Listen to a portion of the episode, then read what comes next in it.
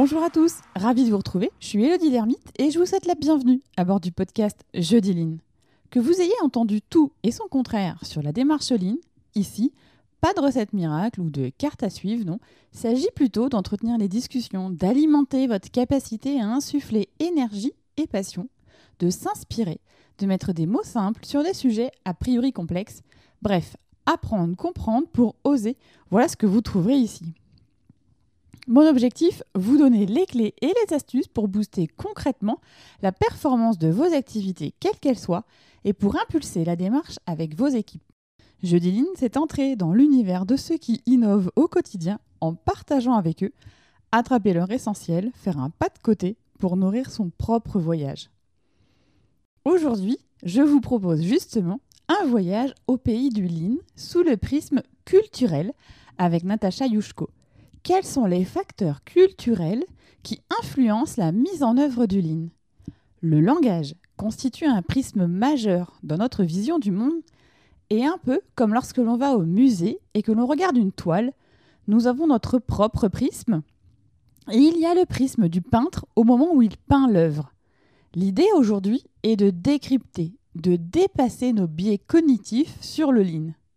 Je ne vous en dis pas plus et je vous laisse prendre part à notre discussion.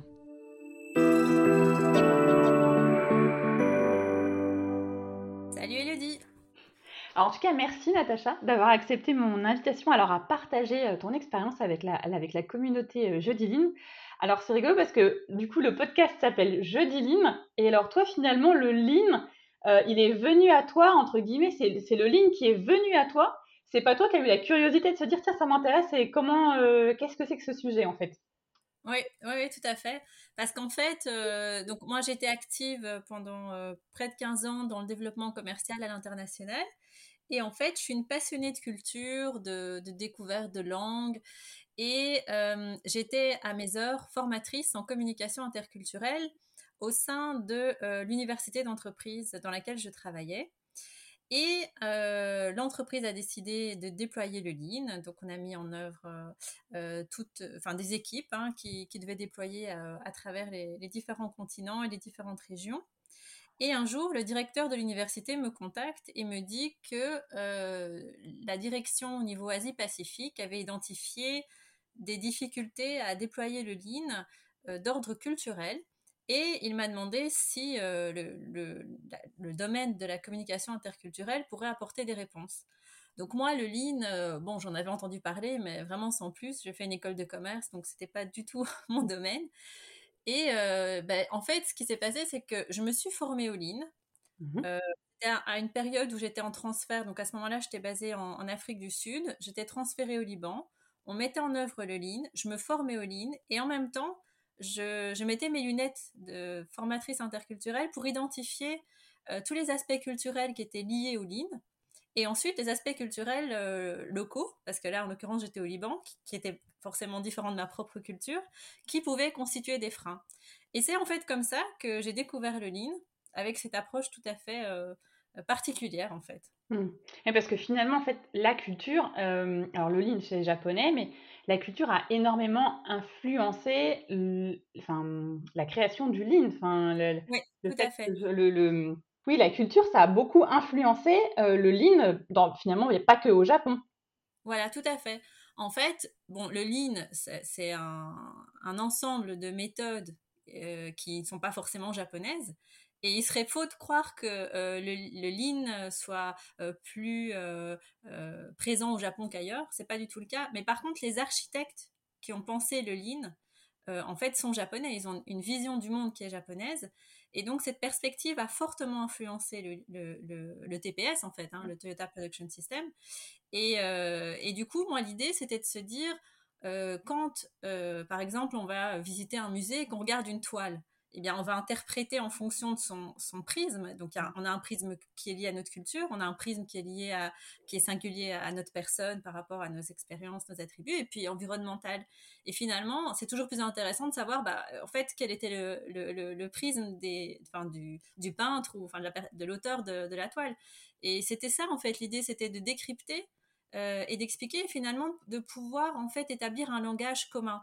Parce que c'est bien de dire des choses. Et d'ailleurs, moi, ce que j'ai trouvé très intéressant dans, le Lean, c'est qu'on a gardé beaucoup de mots japonais. Et, et en fait, une langue, c'est un, c'est un monde cognitif en soi. Et donc, il y a des réalités derrière les mots, et je pense que c'est pas anodin qu'il y ait autant de termes japonais dans, dans le Lean. Alors du coup, j'ai plein de questions qui me viennent en tête. Alors du coup, là, hyper intéressant quand tu, quand tu dis qu'il faut se remettre dans le prisme de quand ils ont créé les architectes le TPS. Du coup, ils avaient, ils avaient quoi C'était quoi leur prisme à, eux en fait, finalement?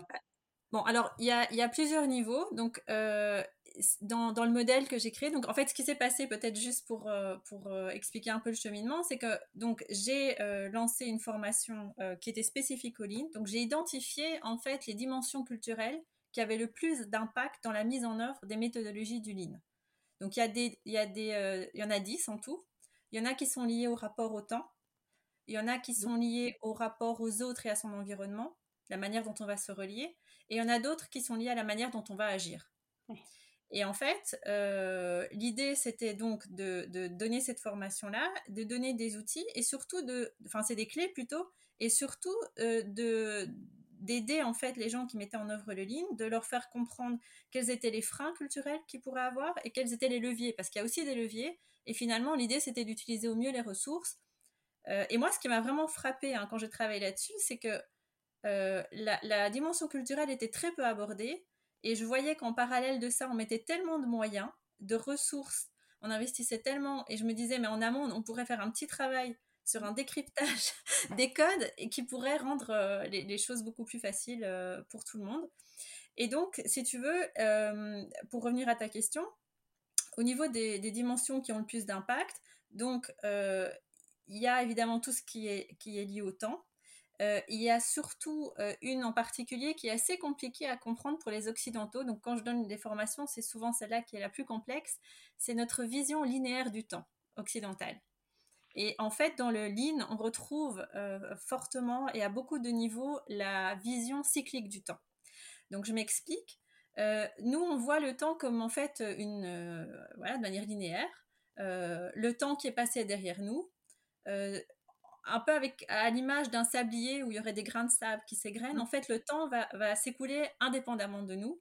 Et finalement, on se retrouve un petit peu à la merci de ce temps qui passe.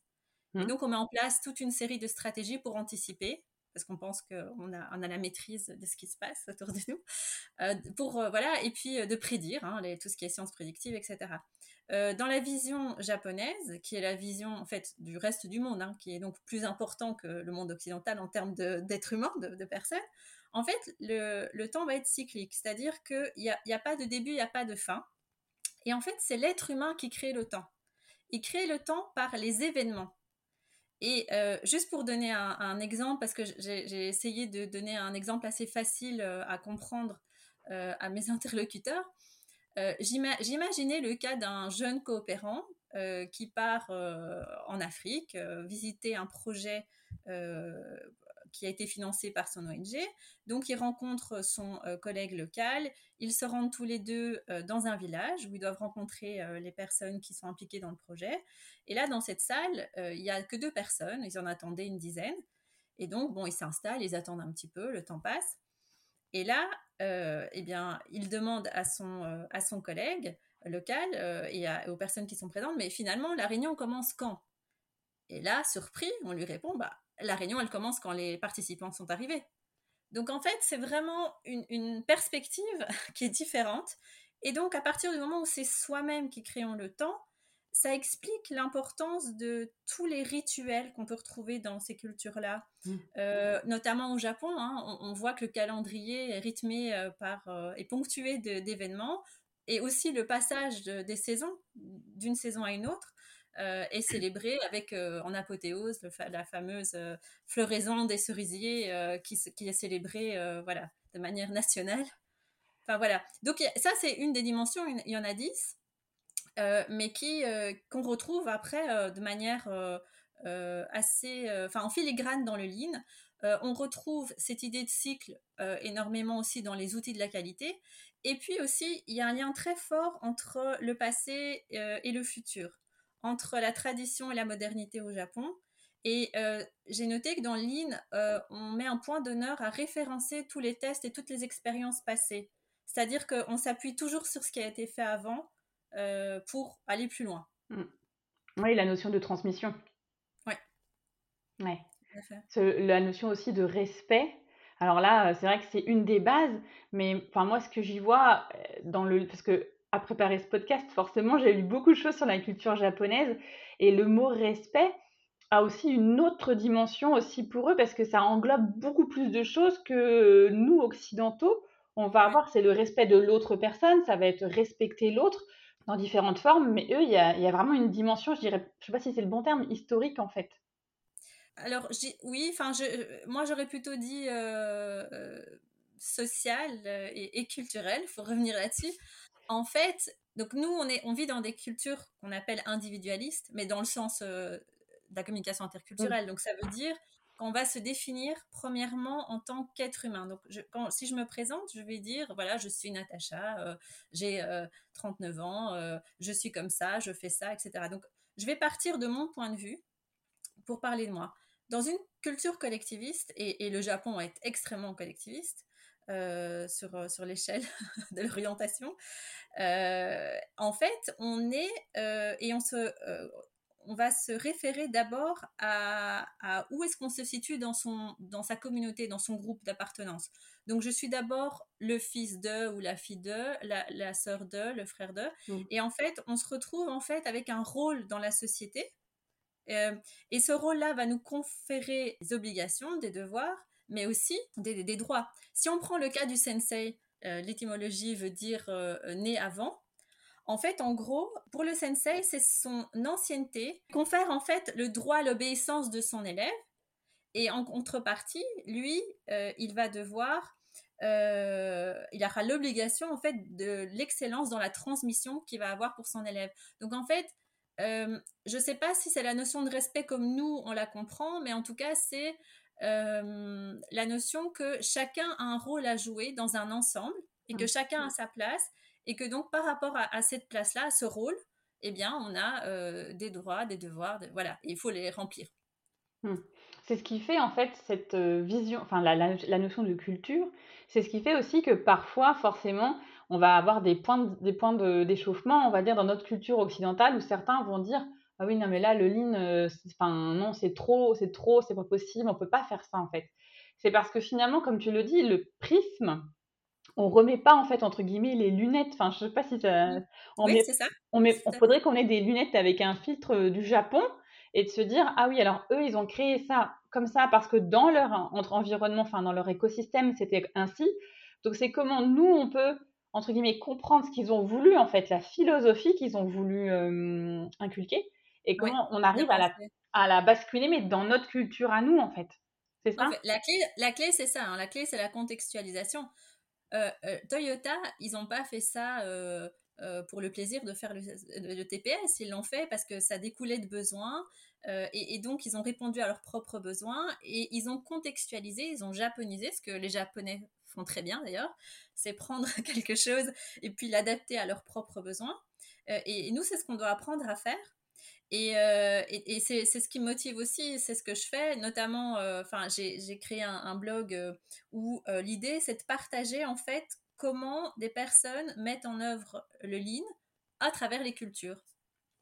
Et donc, notamment, ça passe par la, par la langue.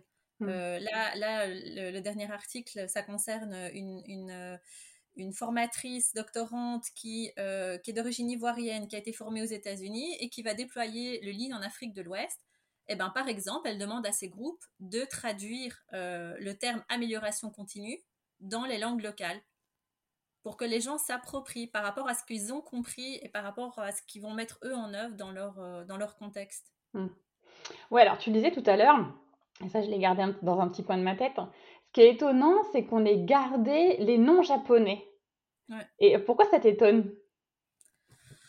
Bah, parce que je connais pas beaucoup de, de méthodologies, à part les. les, les... On, a beaucoup ça avec l'anglais. Ouais. Euh, c'est plutôt rare de garder des. Enfin, à part l'anglais, je, ça me vient pas en tête d'avoir des méthodes euh, dans le management, dans l'organisation du travail, euh, autres que qu'anglophones, en fait. Donc, Après, voilà, je, je, trouve ça assez étonnant, mais je pense que c'est révélateur. C'est parce que c'est une méthode qui est fortement ancrée mmh. euh, à la fois dans la culture japonaise et puis avec tout l'héritage de Toyota aussi. Hein, euh, je veux dire, euh, mmh. voilà, c'est un autre sujet, mais il y, y, y a, aussi ce sujet-là qui est à traiter. donc tout ça, ça a une influence.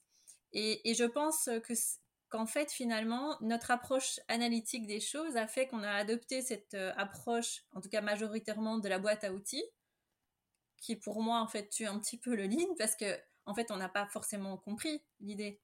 Euh, je donne souvent l'exemple parce que cette approche euh, analytique, elle nous pénalise dans beaucoup de domaines, je trouve. je prends souvent l'exemple de la médecine.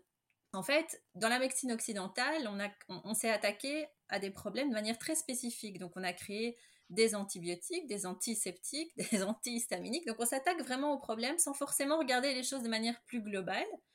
Euh, dans la médecine traditionnelle chinoise, et puis on retrouve ça dans, toutes les médecines en fait euh, euh, non occidentales, on est plutôt sur une approche globale. On va regarder l'énergie, comment fonctionne l'énergie de manière plus globale, l'alimentation, soit dans son environnement, etc. Donc voilà, c'est à, l'image de, notre héritage euh, culturel aussi. Mmh. Du coup, à t'écouter, alors euh, il y en a peut-être qui vont être choqués par ma question, mais euh, je me disais, est-ce que finalement on n'a pas pris, entre guillemets, les choses dans le mauvais sens depuis finalement assez longtemps?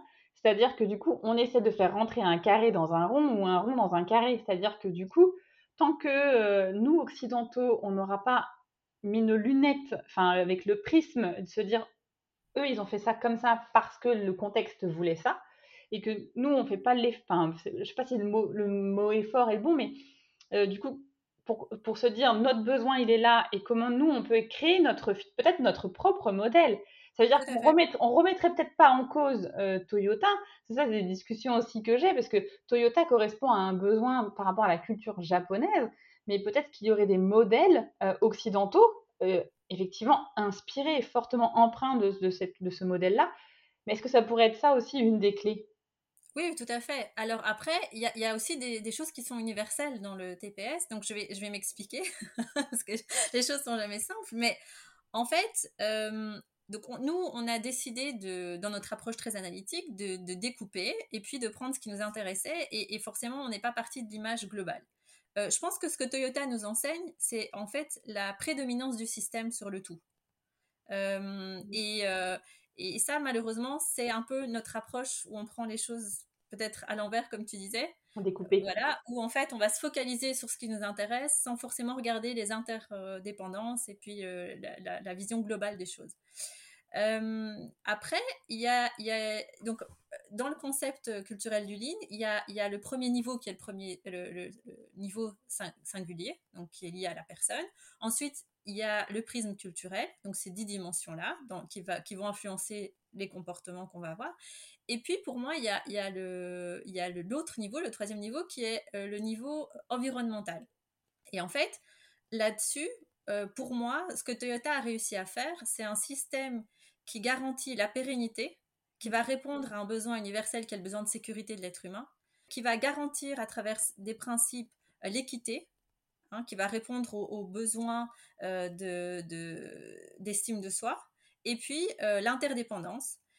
Et puis, au-delà de ça, je trouve le besoin d'accomplissement aussi, parce que c'est la, la, fameuse pyramide de Maslow, mais tous ces besoins-là, ils sont universels. Mm.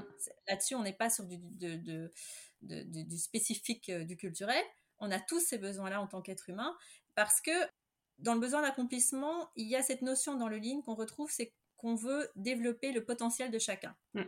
Chaque être humain, il, a besoin de ça aussi pour s'accomplir. Donc en fait, il y a à la fois, d'une manière plus euh, globale dans le système d'organisation, une espèce de garantie de principes qui permettent à l'être humain de trouver sa place et de répondre à ses besoins euh, primaires. Et ensuite, bah, il y a la dimension culturelle, effectivement, comme tu disais, où là, en fait, il faut qu'on comprenne ce que voulait faire Toyota dans son contexte euh, particulier. Et une fois qu'on a compris, on le fait dans le nôtre. Euh, la place des standards, c'est souvent un sujet aussi parce qu'on dit, voilà, dans une société japonaise, les standards auront plutôt tendance à, à, rassurer les gens. Parce qu'en fait, euh, la société japonaise est une société qui a une faible tolérance à l'incertitude. Donc les gens se sentent rassurés par, par les standards. Et même les standards et la technologie vont être vus comme des moyens de limiter les risques. Alors que dans notre dans d'autres cultures, enfin la nôtre, parce que moi je suis belge, donc on n'a pas forcément le même niveau. En tout cas, euh, les cultures qui ont plus de tolérance à l'incertitude, on va plutôt voir les standards d'une manière contraignante. Et on, va, on va avoir tendance à se focaliser là-dessus et dire oui, mais c'est hyper rigide. Mais en fait, c'est pas, c'est parce qu'on le, oui, on le, on le voit pas de la bonne manière. Non, parce que je te vois hocher, mais c'est sûr que si, à l'enregistrement, on n'entend pas. Mais en fait, ce qui se passe, c'est que le standard en lui-même, il, est appelé à évoluer. C'est l'application du standard qui est extrêmement stricte. Et c'était compliqué, par exemple, nous, quand on a mis en œuvre euh, le, le Lean au Liban, c'est que en fait, le rapport aux règles dans certains pays, eh bien, ils ont une tendance à, appliquer la règle en fonction du contexte. C'est un rapport flexible à la règle. Et, euh, et dans d'autres pays, et, notamment au Japon, en fait, le rapport à la règle est strict. C'est-à-dire que euh, on va appliquer la règle à tous les cas particuliers. Mm. Mais quand des gens en dehors de l'usine, chaque jour, vont appliquer des règles de manière contextualisée, quand on leur demande de respecter une règle, c'est pas qu'ils comprennent pas ce que ça veut dire. Tout le monde comprend très bien ce que ça veut dire respecter une règle. Sauf qu'en fait, il faut leur dire que, ah, mais dans ce cas-ci, la règle, en fait, elle s'applique à tous les cas de figure. Il n'y a pas de cas particulier. Donc voilà, c'est en fait, il faut décoder euh, ce qu'il y met derrière les mots. Mm. Et donc là, toi, tu as, as beaucoup voyagé parce que tu as, habité dans différents pays.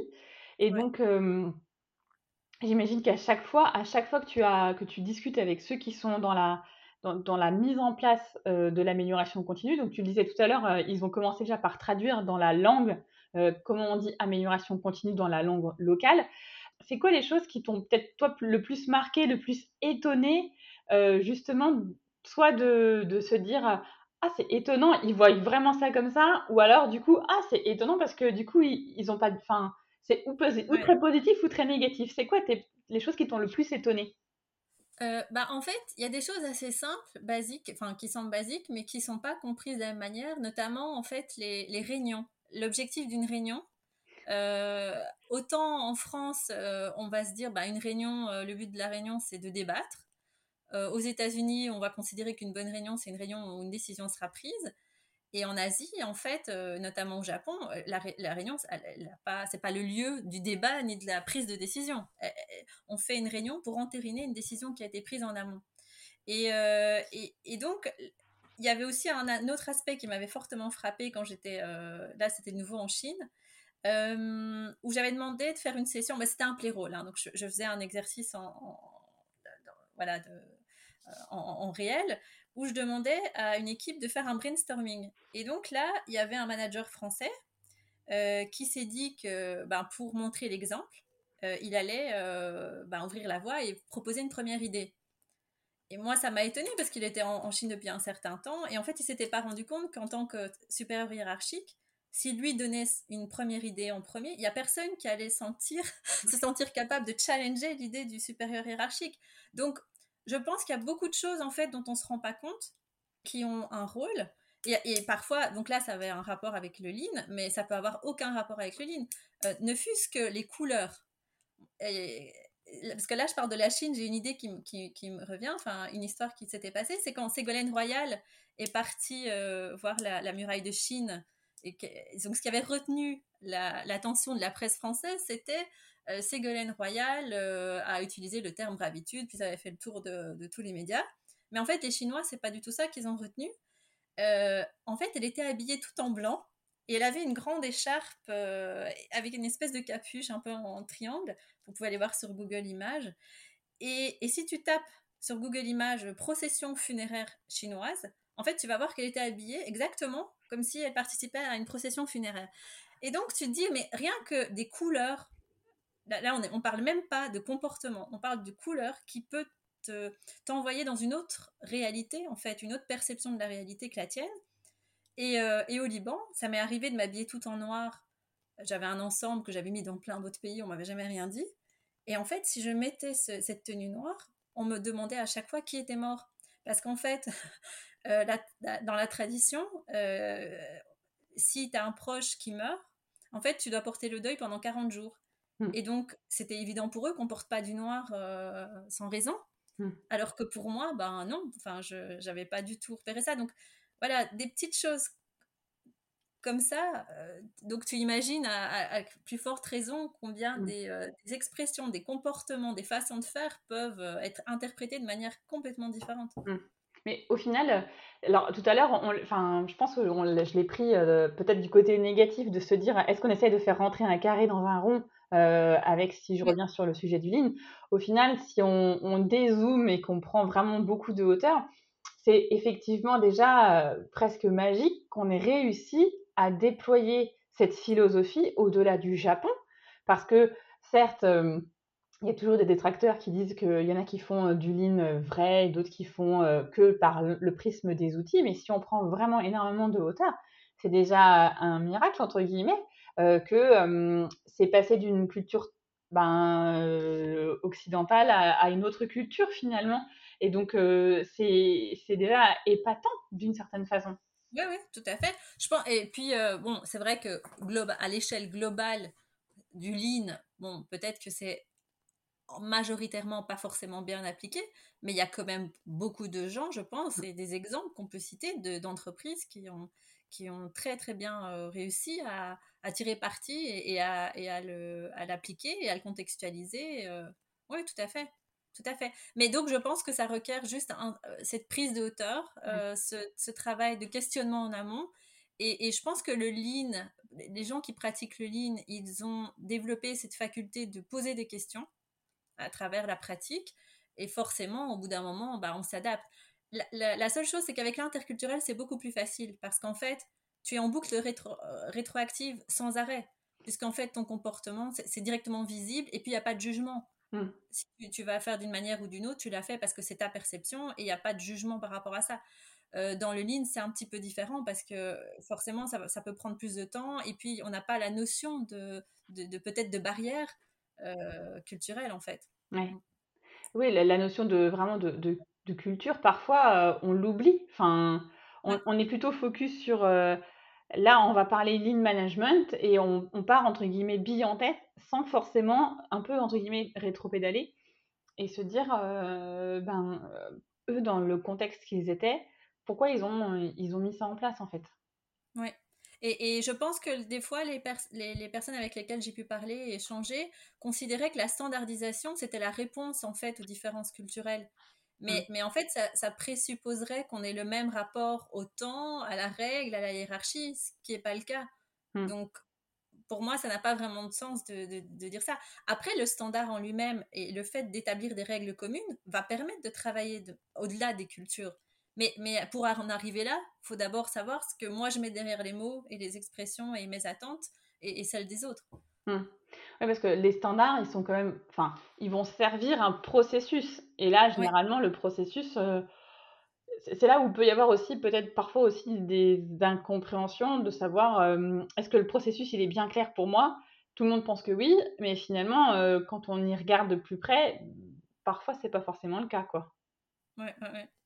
Et après, bon, la, la, question se pose peut-être pas forcément de manière aussi flagrante que dans notre cas, mais, mais nous, par exemple, la Lean Academy était constituée de Français, puisque c'était un groupe euh, français, euh, qui eux-mêmes avaient leur prisme par rapport au Lean, et qui ensuite étaient chargés de déployer le Lean au Mexique, en Asie, en Corée du Sud. Enfin voilà, donc forcément, ça, ça, ça ne fait que démultiplier les niveaux de prisme. Ouais.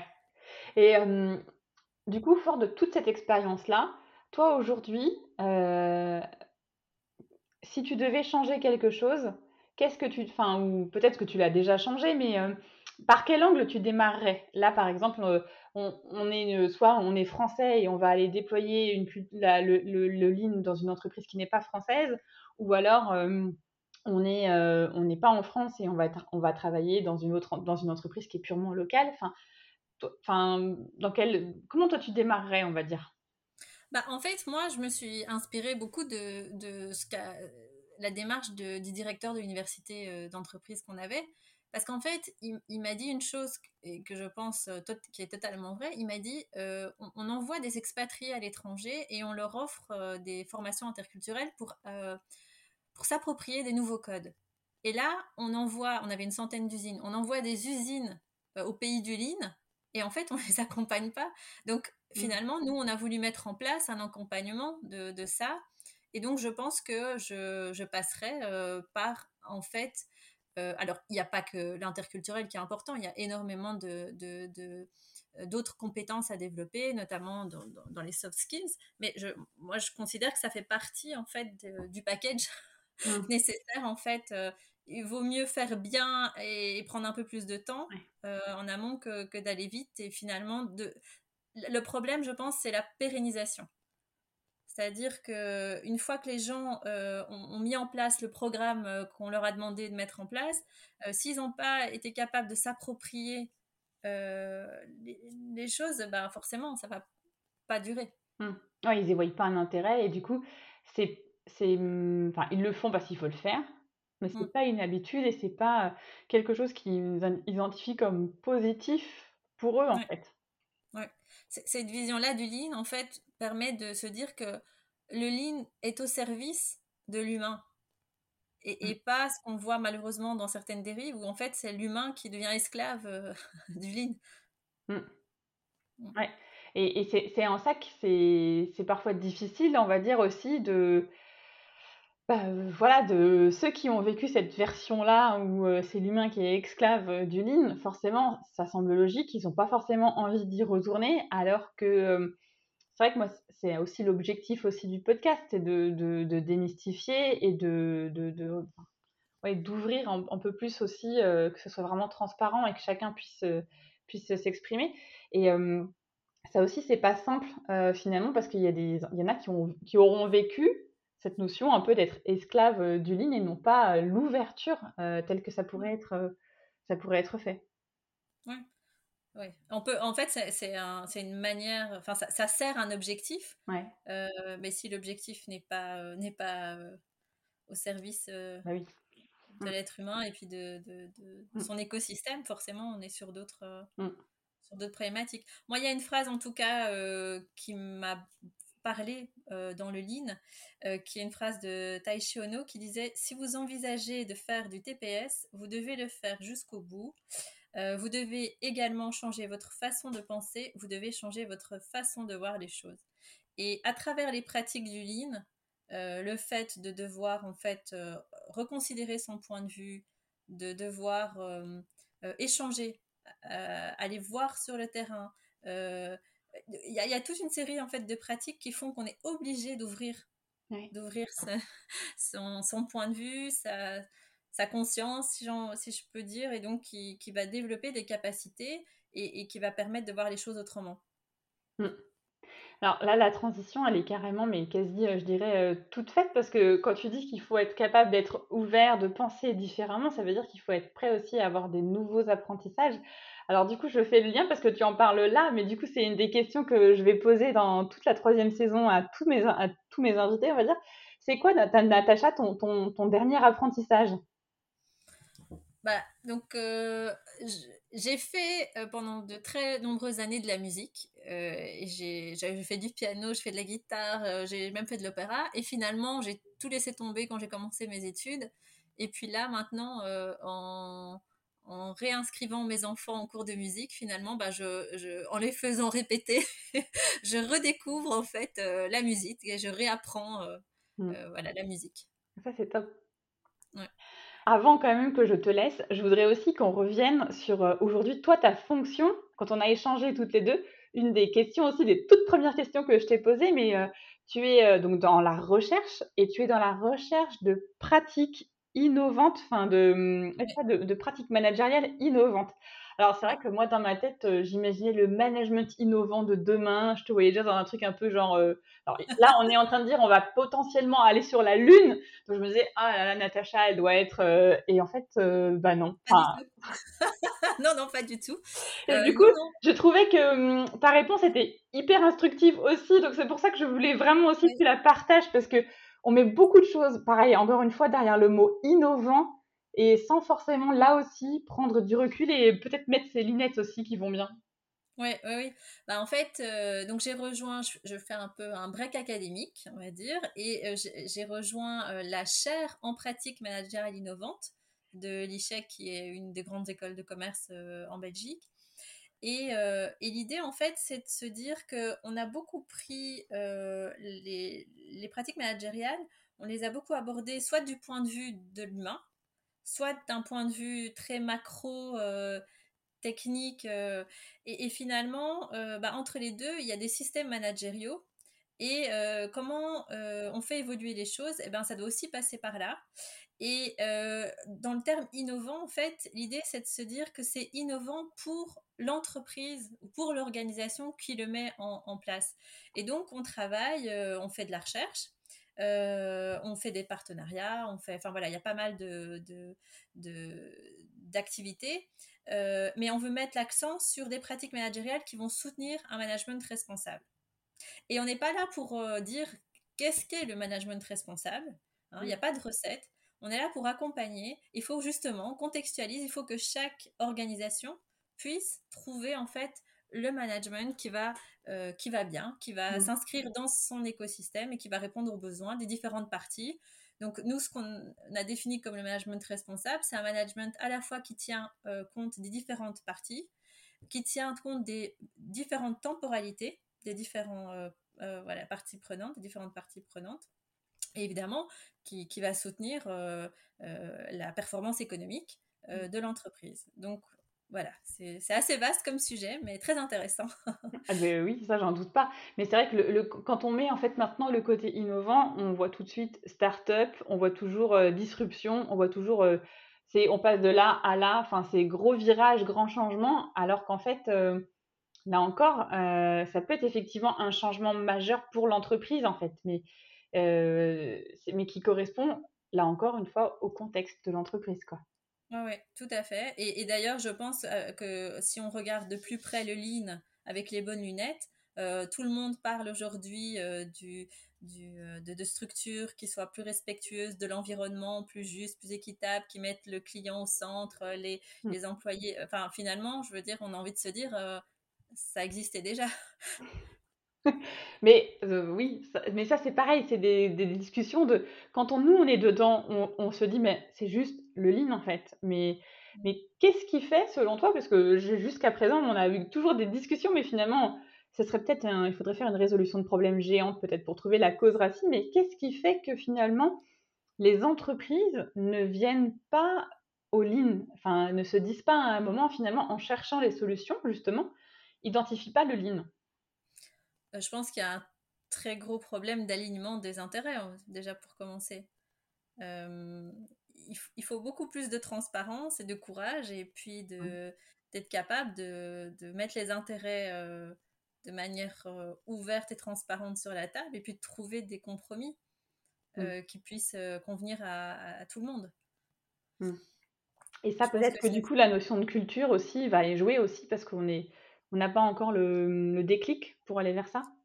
Mais je pense que beaucoup de d'acteurs, beaucoup de, de, oui d'acteurs du système en fait sont un petit peu euh, prisonniers entre guillemets de, de d'obligations hein, qu'on a tous mmh. et, donc c'est des intérêts divergents et finalement on n'arrive pas à, se mettre d'accord et à trouver un, un, ouais, un compromis j'ai envie de dire ouais. Je, pense que tant qu'il n'y a pas un alignement des intérêts de tout le monde c'est très très compliqué. De, de, faire les choses de manière euh, euh, authentique Ouais. Donc la première étape, c'est d'avoir l'alignement, quoi. Ouais. Qui est une étape en soi. Tout à fait.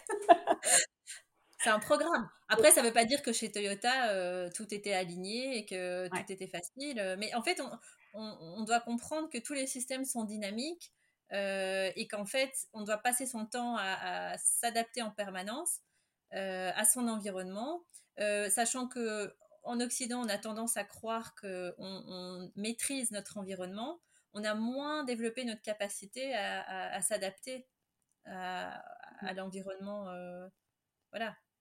Oui. Oui, cette notion de contrôle aussi, peut-être qui revient plus de notre côté que. Euh, ouais. On est des, nous, sommes des sociétés euh, ethnocentrées où on pense que nous sommes capables de dominer notre environnement. Euh, et c'est vrai que l'homme a fait beaucoup de choses et qui nous permettent aujourd'hui de vivre beaucoup mieux qu'avant. Euh, mais par contre, il y a d'autres euh, cultures et le lean vient d'une culture japonaise qui est cosmocentrée où, mmh. où, on apprend à vivre avec son environnement et à, plutôt s'adapter plutôt que d'essayer de dominer en fait des choses qu'on considère qu'on n'a pas forcément, sur lesquels on n'a pas forcément la main. Mmh. Et alors, on s'écarte un peu du sujet, mais il y a quand même une logique dans ma question. Là, par rapport à ce qu'on vient de vivre cet été, sur effectivement, on a un été très chaud où on a eu énormément de canicules. On a des mots comme l'éco-anxiété qui sont arrivés et qui touchent beaucoup les, on va dire les générations des jeunes qui ont entre 16 et, 20 ans, 10, enfin 25 ans. Est-ce que euh, ça va déclencher petit à petit aussi peut-être un, un, nouveau paradigme culturel qui fait que peut-être nous, on va aller, enfin la culture occidentale va peut-être aller vers une autre, enfin évoluer ou... Oui, oui, oui, je pense qu'il y a une prise de conscience de toute façon, et pas que dans le domaine, pas que dans le mmh. domaine environnemental, mais heureusement, oui. Oui, oui, tout à fait. Il y a de plus en plus de sociologues aussi qui travaillent là-dessus. il n'y a pas très longtemps, j'avais une collègue chercheuse qui me disait euh, si on remplaçait euh, l'environnement par le mot vivant, euh, déjà, je, pense que ça changerait aussi notre manière de voir les choses. Donc, oui, il y, a mmh. beaucoup, et heureusement. De toute façon, je pense qu'on est arrivé d'une certaine manière au bout d'un système mmh. qui fait que de toute façon, mais l'homme s'est toujours adapté par nécessité. Hein. Donc, Toyota a fait le lean par nécessité. je pense qu'on changera notre modèle par nécessité aussi. Mmh. Tout à fait. Bah, en tout cas, bah, merci beaucoup Natacha pour, euh, pour ton partage riche de plein plein de choses et qui sont hyper éclairantes et qui permettent, enfin en tout cas moi, ça m'a permis de, voilà, de voir aussi, ben, peut-être, genre je, porte, je suis porteuse de lunettes, ça se voit pas, ça, parce que du coup nous on se voit et quand on écoute le podcast ça ne se voit pas. C'est ceux qui ne portent pas de lunettes, portez-en et ceux qui en portent, enlevez-les. Oui, ouais, tout à fait. et ben, en tout cas, merci beaucoup Natacha pour, euh, pour ton temps et euh, pour son partage. Avec grand plaisir. Merci. J'espère que cet échange vous a inspiré et vous a permis d'explorer d'autres prismes et d'identifier de nouveaux apprentissages. Ce que je retiens de cet échange avec Natacha, c'est qu'en modifiant la manière de voir les choses, l'expertise interculturelle change notre façon de penser. À chacun de savoir s'inspirer pour écrire sa propre histoire, développer son propre système, en adéquation avec ses besoins, sa vision et ses valeurs. Enfin, vous retrouverez dans les notes de l'épisode les références du livre écrit par Natacha pour aller encore plus loin. Merci pour votre écoute, vos retours et questions qui nous permettent collectivement de comprendre et d'apprendre. Si vous pensez que cet épisode peut intéresser vos amis ou vos collègues, il vous suffit de cliquer sur Partager, ça permettra à ceux qui hésitent de passer le cap en commençant par écouter le podcast. Enfin, si vous souhaitez me contacter, vous pouvez le faire via la page LinkedIn dédiée, Jeudi Line. Échanger avec vous est toujours une source d'apprentissage. On se retrouve dans 15 jours. En attendant, n'oubliez pas d'ici là d'oser dire Jeudi Line.